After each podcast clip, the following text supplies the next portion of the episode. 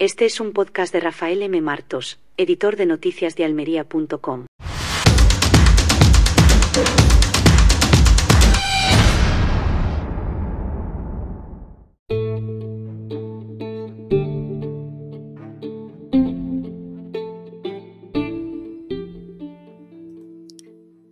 El portavoz municipal de Vox en el Ayuntamiento de Almería, Juan Francisco Roja, ha presentado a sus tres nuevos compañeros de grupo, fruto del éxito electoral del 28 de mayo, en el que la formación pasó de un concejal a cuatro. Roja ha marcado la línea de trabajo que van a seguir en el consistorio basada en una reclamación de bajada de impuestos generalizada, en la fiscalización del equipo de gobierno del Partido Popular y lo que él ha llamado una oposición leal pero firme, así como el recordatorio constante de los incumplimientos y las carencias que arrastra la ciudad desde hace décadas. Así, Roja ha puesto sobre la mesa temas como el puerto ciudad, el soterramiento del ferrocarril, el olvido del casco histórico o la falta de ambición en materia de infraestructura, cultura o turismo. Temas que, según ha dicho, son los que realmente preocupan a los almerienses y lo que le ha llevado a ello a confiar en Vox como alternativa política. Pero lo que no ha mencionado Roja son las grandes banderas electorales de Vox, como la violencia machista, el feminismo o la vinculación de la inseguridad ciudadana con la inmigración. Estos temas lo ha dejado aparcado y a la hora de relatar sus prioridades se ha centrado en los problemas reales, en los que Vox quiere ser reconocido como un partido útil y no como un simple altavoz de consigna. Esta actitud de Vox en Almería contrasta con la de otros lugares,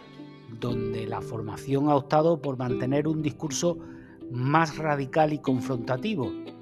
lo que le ha granjeado más críticas que apoyo. Quizá por eso Vox ha sabido crecer en Almería y consolidarse como una fuerza política con peso y con influencia, pero a la vez ha bajado su apoyo en municipios donde estos temas se habían convertido en el debate constante en los plenos. La pregunta es si el resto de Vox, es decir, lo que hay más allá de las fronteras municipales de Almería, es capaz de entender que ese es el reto que tienen por delante, porque también es lo que facilitará el entendimiento con otras fuerzas políticas, anteponiendo lo importante, lo común, a lo extravagante o si se quiere a lo particular, que está muy bien como seña de identidad, pero que no es de recibo que se quiera imponer a la generalidad de la ciudadanía,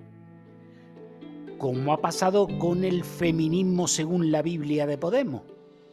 que ha acabado como ha acabado con la unidad del feminismo y con la unidad de Unidas Podemos, y hasta con el feminismo y con Podemos. Las minorías en democracia deben ser respetadas, pero lo que no pueden pretender es imponer sus postulados a la mayoría porque es insensato y produce los resultados que estamos viendo. En el caso de Extremadura, donde el PSOE se ha hecho con la presidencia de la mesa de la Asamblea ante el empeño de Vox de entrar en un posible gobierno del PP, que le estaba ofreciendo el puesto que ahora han perdido ambos. Y recuerda a cuando hubo que repetir elecciones generales porque Podemos no quiso investir a Pedro Sánchez a cuando Pedro Sánchez dijo que no podría dormir con Pablo Iglesias en su gobierno. Y al final ya conocen la historia, cuatro años amancebados porque ambos asumieron que tenían que entenderse. El hecho es que el electorado, si a los datos de las municipales y a las encuestas vamos, la ciudadanía no ha percibido a Podemos como un partido útil y en esa caída ha arrastrado al PSOE. Y eso le podría pasar también al Partido Popular y a Vox, si Vox no demuestra que antepone el bien común a la nómina y a la ideología que exclusivamente tienen ellos y que los demás, la inmensa mayoría, no comparten.